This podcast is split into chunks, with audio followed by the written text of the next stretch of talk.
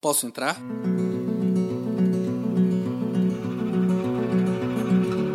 Nesse programa, eu fiz um apanhado geral da vida e obra do cineasta britânico David Lean, que se estivesse vivo teria completado no último dia 25 de março 111 anos. Se você acompanha meu trabalho e quer me ajudar a atingir um público maior, peço que indique o Espaço Cinéfilo para um amigo. Os episódios são curtos estamos disponíveis em todas as plataformas, inclusive no Spotify, o que ajuda os não ouvintes de podcast. Sem mais, vamos ao programa.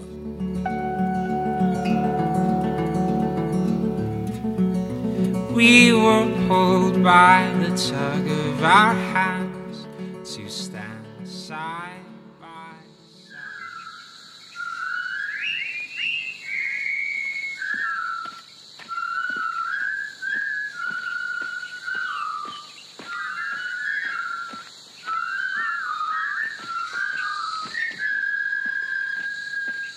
David Lean nasceu em Croydon, Surrey, na Inglaterra, no dia 25 de março de 1908. Após um currículo escolar sem grandes méritos, abandonou os estudos, indo trabalhar como aprendiz do pai, contador juramentado, mas acabou achando o ofício insuportável. Filho de pais rigorosos, Lin viu seu primeiro filme apenas aos 17 anos. Sempre que podia, refugiava-se no cinema local, onde se entusiasmava com os filmes silenciosos americanos.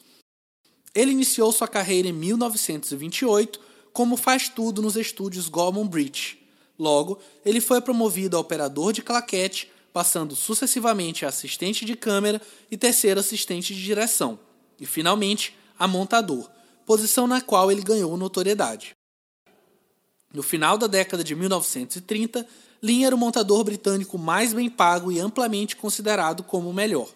Até o fim de sua carreira, Lin considerava a montagem como o passo mais interessante no processo de produção e sempre negociava com os estúdios para que fizesse os cortes de seus próprios filmes. Lin recebeu várias propostas para dirigir filmes, todos eles Cora Quicks, uma categoria de filmes de baixo orçamento produzidos apenas para compor uma cota do estúdio. Porém, ele rejeitou-os, temendo que a participação em filmes inferiores prejudicasse a sua carreira. Seu passo inicial como cineasta foi por meio da co-direção de Nosso Barco, Nossa Alma, em 1942, ao lado do escritor Noel Coward. Ainda na década de 40, dirigiu mais seis filmes, com destaque para Desencanto, de 1946, que conta a história de Laura e Alec, que se conhecem por acaso em uma estação de trem quando ele remove um cisco do olho dela. Ele é médico, ela é dona de casa. Ambos são de classe média, têm meia idade e são razoavelmente felizes em seus casamentos. Em pouco tempo, passam a se encontrar todas as quintas-feiras, mas apenas como bons amigos. Gradativamente, surge uma paixão mútua e eles continuam a se encontrar regularmente, apesar de saberem que esse amor é impossível.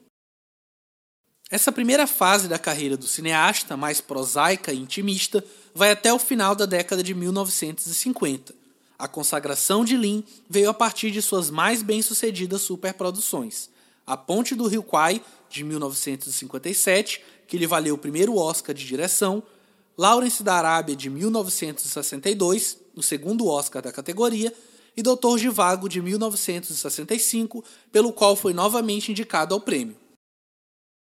Filmado em condições extremamente difíceis no Sri Lanka, de outubro de 1956 a maio de 1957, A Ponte do Rio Kwai foi produzido por Sam Spiegel, de Uma Aventura na África e Sindicato de Ladrões, e adaptado do famoso romance de Pierre Boulle.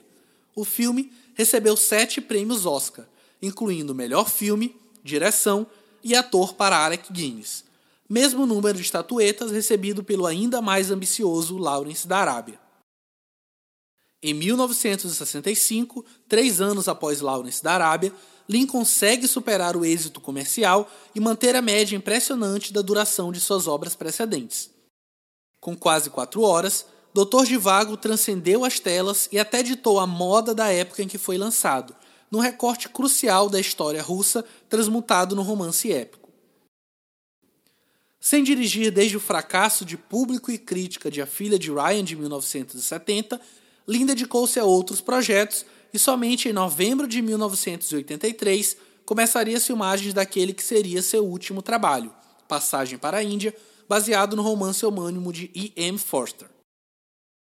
David Lean recebeu em 1984 o título de Cavaleiro do Império Britânico e faleceu no dia 16 de abril de 1991 em Londres, pouco tempo antes de começar as filmagens de Nostromo, filme que seria baseado na obra homônima de Joseph Conrad.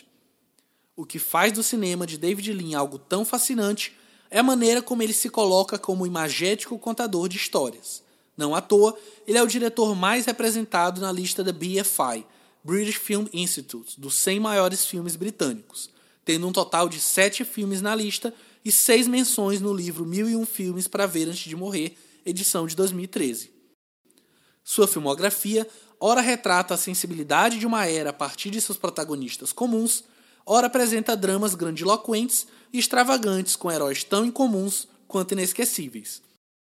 Nas palavras do próprio cineasta, abre aspas, até onde sei, dirigir é uma forma de se apaixonar.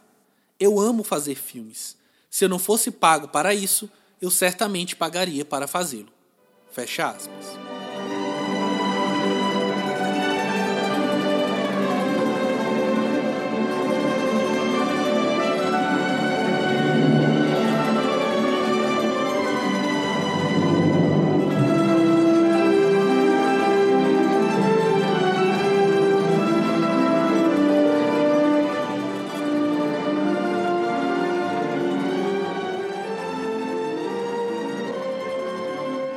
Todas as fontes utilizadas para a montagem da pauta estão no post desse episódio em www.espaçocinéfilo.com.br.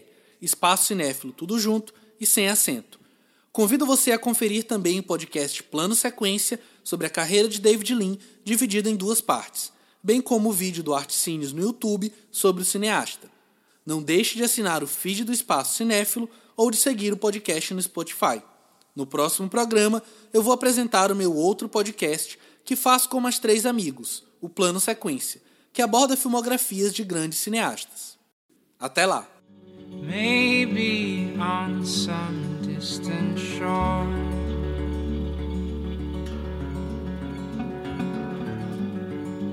We will find each other